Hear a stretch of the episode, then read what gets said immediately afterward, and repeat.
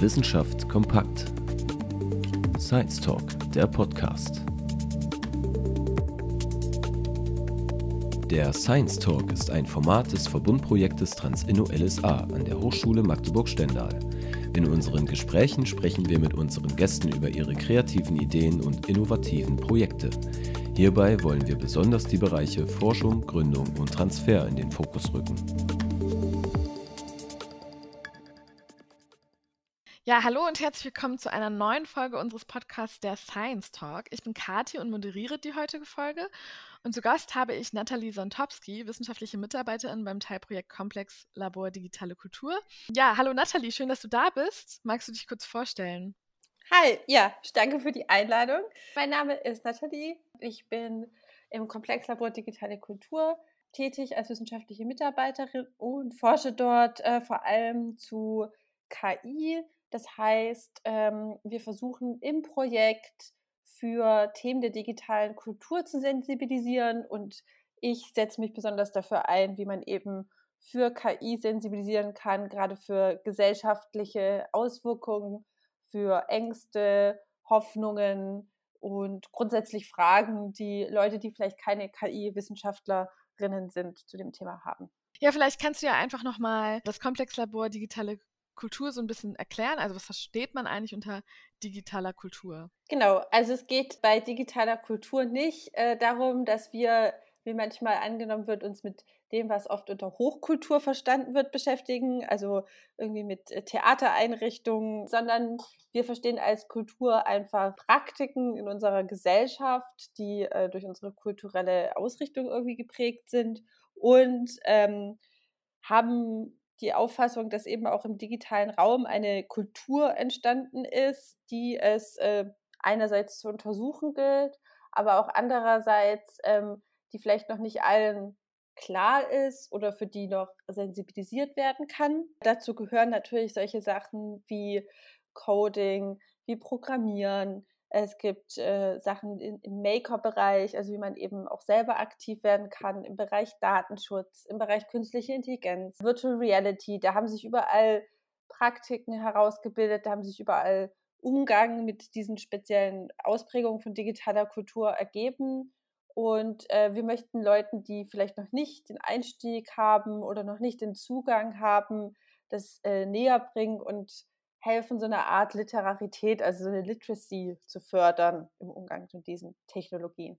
Ja, mega spannend. Vielleicht kannst du erzählen, was konkret deine Aufgaben sind. Also wofür bist du eigentlich zuständig und wie sich das vielleicht auch ein bisschen pandemiebedingt jetzt gerade verschoben hat. Also genau, wie hat sich dein Arbeitsalltag verändert? Grundsätzlich bin ich als Projektmitarbeiterin dafür zuständig, Formate, also überhaupt erstmal die Themen zu identifizieren. Das haben wir vor allem am Anfang gemacht, um zu gucken, zu was wollen wir arbeiten. Also weil digitale Kultur ist natürlich ein riesengroßes Feld und wir können nicht alles gleichermaßen angehen. Dann haben wir so eine Art Katalog erstellt und uns überlegt, was machen andere schon total gut? Also wo ist eh schon total viel vorhanden? Das waren dann zum Beispiel so Programmiererkurse oder Programmierworkshops, ähm, weil es davon finde ich, schon ein recht gutes Angebot gibt. Viele Initiativen, wo wir gesagt haben, okay, vielleicht müssen wir nicht in dem Bereich noch so viel machen, sondern gucken mal, was sind noch so andere Bereiche. Haben uns dann, nachdem wir so für uns Themen gefunden hatten, und das sind äh, die Makerspace-Szene, äh, sage ich mal, also so eine Maker-Kultur, dann die äh, KI-Literacy und auch ein bisschen im Bereich äh, Virtual Reality und haben uns dann überlegt, was sind denn Maßnahmen, was sind Sensibilisierungsmaßnahmen, die wir konzipieren können, was ist denn hilfreich, um einerseits diese Phänomene zu erforschen und zu erläutern, aber auch um andererseits einen allgemein verständlichen Umgang damit zu fördern. Und das heißt, dass wir einerseits eben solche Dauerbrenner machen, wie natürlich Aufsätze schreiben und äh, publizieren und uns mit Initiativen vor Ort vernetzen und äh, da Kooperationen fördern. Und andererseits aber auch versuchen, ein bisschen innovativere Formate selber uns zu überlegen und rauszugehen.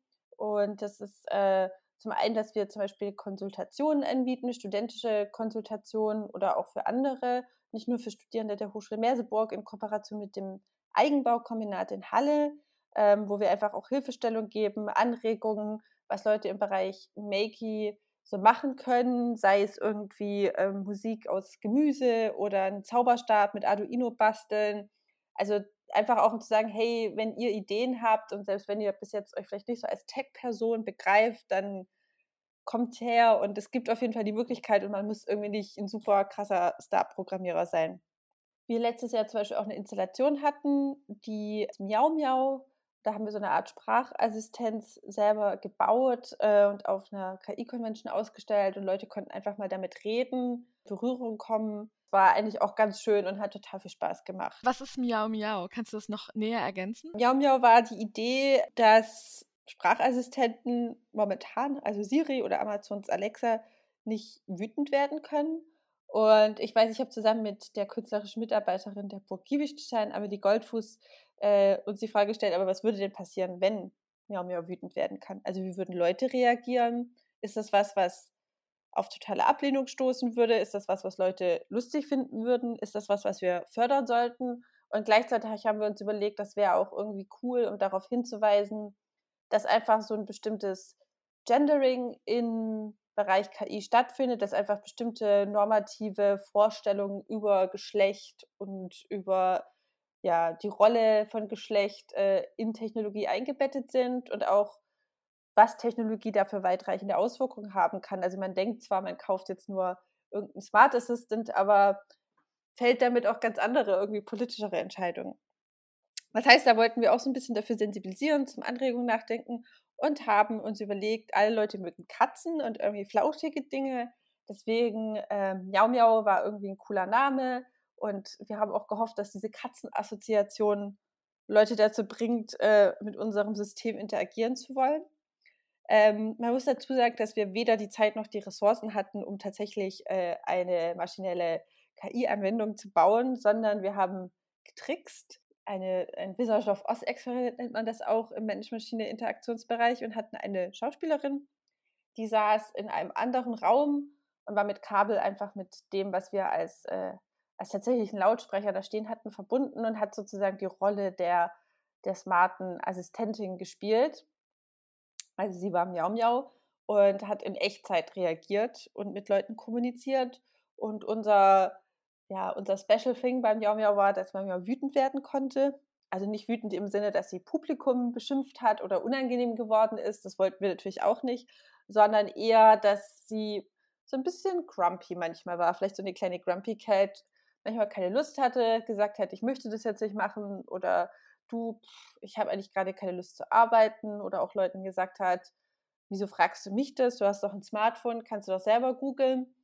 Und äh, das war schon spannend zu beobachten, wie Leute da so ein bisschen irritiert waren, weil man es natürlich von herkömmlichen Systemen auf dem Markt nicht so gewohnt ist. Und ähm, war aber auch darauf ähm, programmiert, in Anführungszeichen, bei Fällen von äh, sexueller Belästigung oder auch rassistischen Äußerungen, dass sie sich sozusagen runtergefahren hätte und geweigert hätte, die äh, Konversation fortzusetzen ich glaube, das hat schon einige Leute so ein bisschen angeregt, einfach durch den Irritationseffekt und äh, fanden aber alle sehr unterhaltsam. Also da haben wir ganz gutes Feedback von den äh, Nutzer und Nutzerinnen bekommen. Hattet ihr das dann ausgewertet? Also wie waren da quasi die Ergebnisse?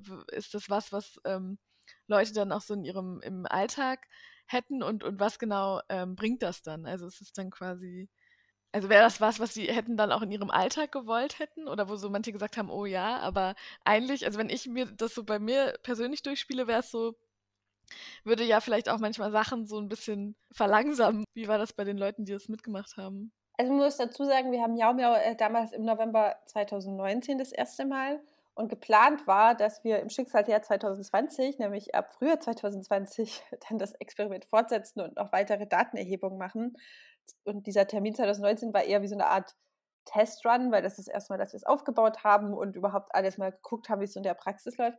Das heißt, der Datensatz ist jetzt nicht riesengroß, weil, wie wir alle wissen, kam dann Corona und wir konnten halt leider keine Installation mehr bei gut besuchten Veranstaltungen aufbauen, wo halt sehr viele Leute durchgekommen werden und damit interagiert. Das heißt, es ist dann leider erstmal zum Erliegen gekommen, die Datensammlung, oder ist bis heute zum Erliegen gekommen.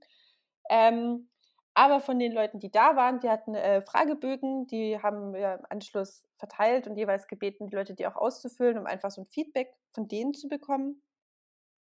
Und haben sie um die Einschätzung gebeten, wie sie eben die Interaktion mit Miau Miau empfunden haben.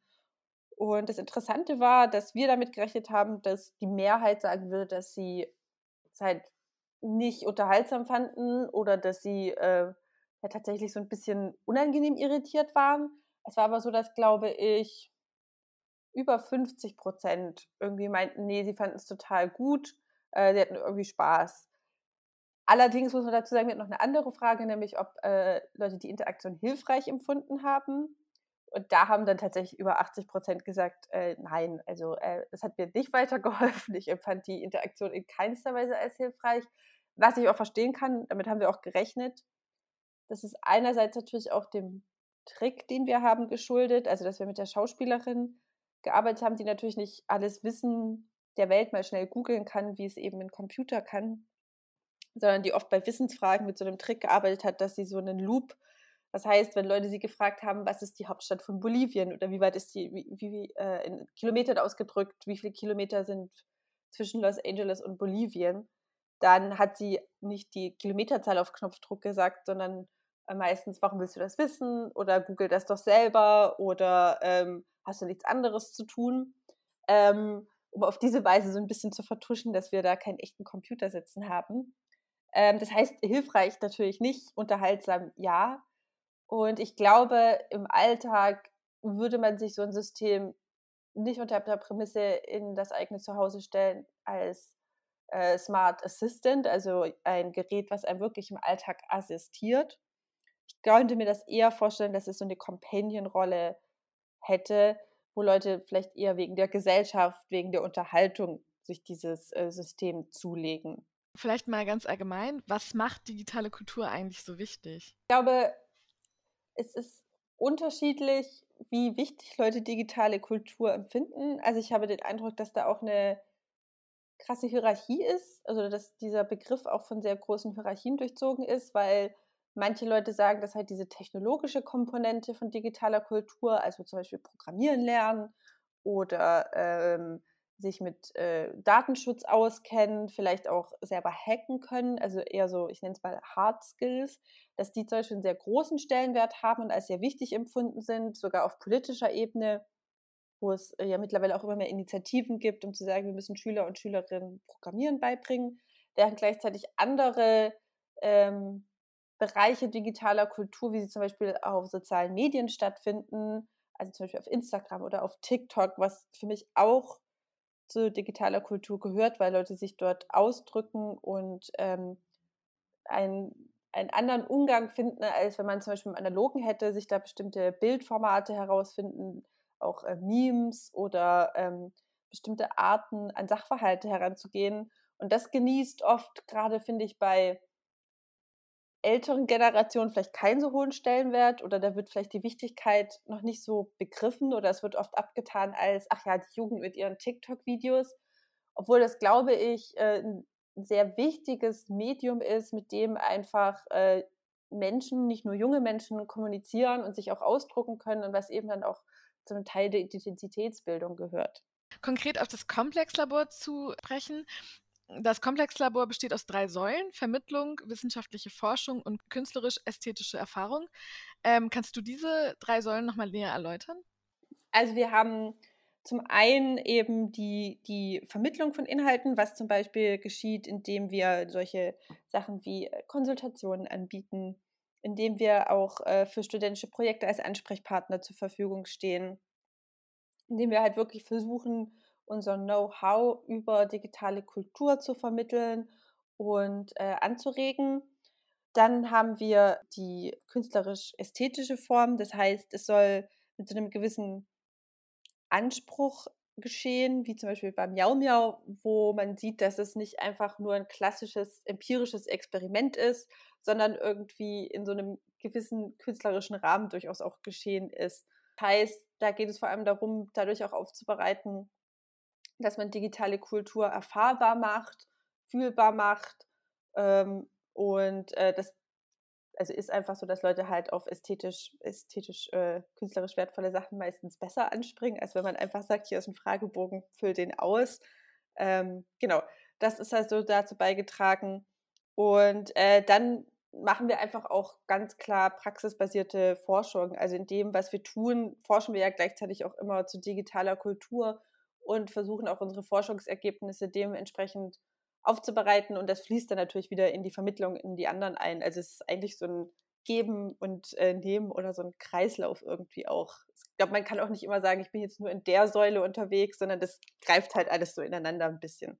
Ich glaube, für mich ist es nicht zu trennen, weil ähm, sich das bei mir oft so ergibt. Das heißt, ich äh, zum Beispiel viel lese und äh, zu einem Sachverhalt forsche und daraus dann wiederum Ideen für die Vermittlung entstehen und auch wie sich daraus zum Beispiel wieder künstlerisch Formate entwickeln lassen. Es ist aber natürlich so, dass äh, wenn ich jetzt einen Artikel, in äh, Peer-Review-Artikel schreibe oder auf einer akademischen Konferenz meine wissenschaftlichen Ergebnisse präsentiere, dass ich mich da dann schon eher in dieser Forschungssäule sehe, weil in dem Rahmen jetzt kein Raum ist für eher so künstlerische Erfahrungen.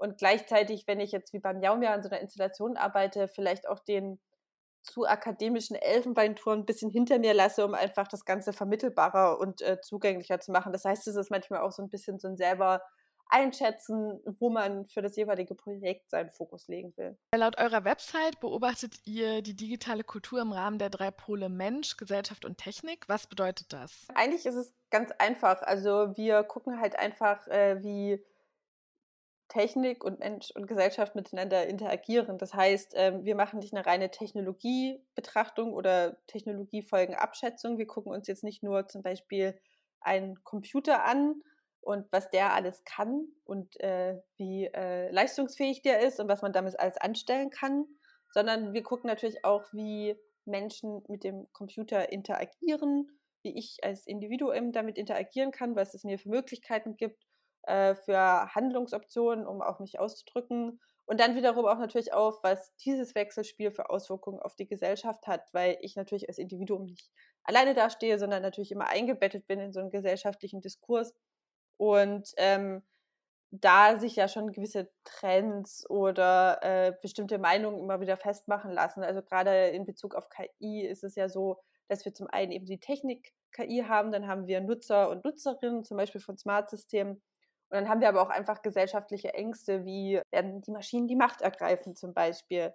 Und äh, das gilt es dann ja irgendwie alles miteinander zu verbinden und abzudecken und auch zu gucken, ah, wie können wir hier spannende und coole Projekte zu machen. Würdest du da sagen, dass du einen Fokus in deiner Arbeit hast auf einen der Pole oder sind die auch äh, alle drei untrennbar voneinander? Ich glaube, es ist auf jeden Fall un, also es ist auf jeden Fall alles wichtig. Mir geht es, glaube ich, nicht so sehr um die individuelle Perspektive. Also ich glaube, ich finde es schon gerade auch für unsere Arbeit wichtiger, so ein bisschen die gesellschaftliche, also allgemein äh, gesellschaftliche Folgen zu erforschen oder auch gesellschaftlich für bestimmte Sachverhalte zu sensibilisieren und jetzt nicht nur von einem Individuum auszugehen, sondern da einfach von dem breiten gesellschaftlichen Diskurs. Aber natürlich spielt jeder Mensch auch mit rein, äh, weil ja unsere Gesellschaft aus Menschen besteht, weil auch Menschen mit unseren Formaten interagieren. Ich würde auch sagen, dass Technik bei mir nicht so sehr im Fokus steht im Sinne von, dass ich bin auch selber nicht aus dem Informatikbereich, dass ich denke, dass es wichtig ist, dass man jetzt jeden kleinen Prozessorchip bis zum letzten äh, Megabyte auswendig kennt und äh, total weiß, aus was der Computer besteht und welche Einzelteile da miteinander gehen oder die krassesten Programmiersprachen kann. Ich glaube, es ist einfach wichtiger, ein Bewusstsein dafür zu schaffen, was es überhaupt gibt, also was digitale Kultur ist, was dazu reinspielt und für Möglichkeiten gibt, in der digitalen Kultur zu partizipieren, die, ähm, glaube ich, auch für jeden unterschiedlich sind, je nach Vorlieben und auch äh, Talenten. Und dann eben Leute so ein bisschen zu empowern und zu sagen, ah, cool, ich wollte schon immer mal hacken oder ich wollte schon immer mal mit so einem Arduino irgendwie rumbasteln und mit den Sensoren irgendwie meine eigene Wetterstation bauen oder ah, ich interessiere mich ein bisschen für KI und dann kann ich da so eine Installation besuchen. Und da halt irgendwie rauszufinden, wo halt so ein bisschen die eigenen Präferenzen sind, um dann wiederum als Konsequenz hoffentlich daraus, sich ein bisschen selbstbewusster behaupten zu können, wenn es in Debatten um digitale Kultur gibt und einfach selber einschätzen zu können, ah, ich glaube, was da jetzt in dem Artikel steht oder im Fernseher gesagt wird oder in meinem Lieblings-YouTube-Channel, das stimmt so oder hm, vielleicht habe ich da Zweifel, weil ich ja gemerkt habe, das geht einfacher oder das ist schwerer oder wie auch immer. Also einfach, um sich auch eine Meinung bilden zu können, durchaus probieren. Ja, total wichtig. Ich habe noch was gefunden, was mich interessiert hat. Kannst du mir und unseren Zuhörern das Projekt My Home is My Burg erklären? Wir haben seit äh, diesem Jahr eine offizielle Kooperation, also die Hochschule Merseburg mit der Kunsthochschule Burg Giebichenstein-Halle und machen im Rahmen dessen ein studentisches Projekt, ein Projekt für Studierende, ähm, das von mir und Amelie Goldfuß betreut wird. Äh, das heißt Talk to Me. Und darin geht es um äh, Sprachassistenten, um Chatbots, um Smart Speaker. Und Studenten sollen sich eben damit auseinandersetzen, selber Prototypen sozusagen bauen. Also es geht gar nicht darum, dass das funktionsfähige, marktfähige Prototypen sind, sondern die sollen auch so ein bisschen spekulativ angeleitet werden, vielleicht auch den Status quo, der gerade herrscht, anzuzweifeln. So Themen wie Diskriminierungen oder Datenschutz oder Überwachung Geschlechtergerechtigkeit, Rassismus zu reflektieren und aufzugreifen und einfach zu überlegen, muss das so sein äh, bei Chatbots oder bei äh, Siri oder bei Amazons Alexa oder geht es auch anders? Also was zum Beispiel die weiblichen Namen betrifft, die weiblichen Stimmen oder auch wie Unterhaltungen geführt werden oder auch was überhaupt der Anteil der KI in diesen Anwendungen ist. Und da setzen die sich eher künstlerisch damit auseinander. Also wir hatten zum Beispiel Workshops zu ähm, Chatbot-Prototyping. Da haben die innerhalb von drei Stunden jeder so einen eigenen kleinen Chatbot mal gebaut. Wir haben auch Workshops gehabt, wo sie so ein bisschen den ersten Umgang mit maschinellem Lernen gelernt haben und wie man da eigene Modelle trainieren kann. Wir haben da Vorträge von internationalen und nationalen bekannten Künstlerinnen oder Wissenschaftlerinnen, die so ein bisschen aus ihrer Praxis berichten und sagen, wie sie sich diesen Themen annähern. Und ähm, genau, hoffen, dass am Ende irgendwie richtig spannende, coole Prototypen rauskommen werden. Ja, ich höre raus, das ist quasi schon so ein, äh, ein Projekt aus Frauen und KI. Du hast es eben schon angesprochen. Damit beschäftigst du dich ja auch, also auch Femtech, das Wort habe ich auch gefunden. Vielleicht kannst du da nochmal näher reingehen, warum das wichtig ist und, und was es eigentlich ist. Genau, also ich bin so im Bereich feministische Technologiestudien angesiedelt, wenn ich so mein Forschungsinteresse beschreiben will. Hier geht es vor allem darum, Technologie feministisch zu denken, was nicht nur den rein äh, weiblichen oder nur, nicht nur Frauen einschließt, sondern einfach generell über die Rolle von Geschlecht zu reflektieren. Und dazu habe ich momentan vor allem dazu gearbeitet am Beispiel von Voice Assistants, weil das eine der verbreitetsten ähm, KI-Technologien im Moment ist, KI-Anwendung, und eben untersucht, äh, also A, warum die weibliche Namen ganz oft haben, warum die auch oft äh, zum Beispiel weibliche Stimmen tragen, das Gespräch, die Interaktion mit denen so bestimmte Stilelemente enthält, die man oft mit so einem sehr stereotypen Bild von Weiblichkeit verbindet. Und da kann man natürlich sagen, hm, das ist ja egal, also dann ist es halt so. Oder ähm, man kann sich halt fragen, ja, aber was sagt das halt über die Technologie aus? Was sagt das über die Welt aus, in der wir sind? Und inwieweit werden hier vielleicht ganz alte Stereotype durch neue Technologie wieder reproduziert? Und was hat das wiederum für Implikationen auf weitere Sachen? Und da merkt man dann schnell, dass Technologie eben nicht dieses objektive, neutrale Feld ist, für das, glaube ich, viele es halten, sondern dass es genauso durchzogen ist von sehr subjektiven Meinungen und Diskursen wie halt äh, fast alles in unserer Welt. Und das finde ich spannend und ich finde es aber auch halt wichtig dazu zu sensibilisieren, weil ich glaube, das sind auch politische Entscheidungen, die eben dazu beitragen, ob man zum Beispiel Minderheiten äh, eine Stimme einräumt oder nicht. Also es hat ja auch was mit Partizipation und Teilnahme zu bedeuten. Als wir dich 2019 gefragt haben, ähm, was ihr in den nächsten drei Jahren mit dem Projekt erreichen wollt, ähm, ging es da so ein bisschen um Workshops, mehr Vorträge. Es war die äh, Sprache von Tagung und Konferenz. Ich kann mir vorstellen, jetzt wegen dem 2020 Corona-Jahr konnte vieles nicht umgesetzt werden, aber genau, was davon konnte umgesetzt werden? Was ist sozusagen seitdem passiert im letzten Jahr? Woran, woran habt ihr sozusagen gearbeitet oder welche neuen Impulse konnten gesetzt werden? Ja, also wir haben 2020 äh, wäre wär das große Jahr von Miau Miau gewesen, tatsächlich. Da hatten wir schon bis Juni einen vollen Kalender mit Konferenzen und überhaupt, also nach Graz und nach äh, Triest wären wir sogar irgendwie gefahren und hätten da Forschungsergebnisse vorgestellt. Das ist dann leider ins Wasser gefallen. Daraufhin, äh, ja, war erstmal so eine Reorientierungsphase, glaube ich, wie für alle, also so Pandemie und hm, was machen wir? Und dann kam aber relativ schnell so ein neues Forschungsinteresse, gerade am Medium Chatbot. Also da haben wir uns äh, relativ reingefuchst und eben auch diese Kooperation mit der Burg Giebichenstein angefangen, wodurch wieder ganz coole Anstöße kamen und ganz viel Input. Im Bereich Maker Literacy ist tatsächlich auch einiges passiert. Da hat vor allem äh, Stefan Meisner, also unser Projektleiter, auch noch viel äh, geschrieben und veröffentlicht. Da planen wir auch noch ein paar coole Projekte zu machen. Und wir haben dann auch äh, die KI-Convention, was ja ein Format ist, was auch vom Land Sachsen-Anhalt gefördert wird. Die hätte auch letztes Jahr stattfinden sollen, aber konnte dann nicht so richtig stattfinden, weil Corona. Äh, und da sind wir sozusagen auch in einer unterstützenden Funktion kuratorisch tätig und so beratend, also einfach was die Programmzusammenstellung angeht und was man da machen kann. Und dann dieses Jahr im November, wenn die Convention ist, wird sie hoffentlich ein cooles äh, Programm haben und dann auch wieder viele Perspektiven zu KI aufzeigen.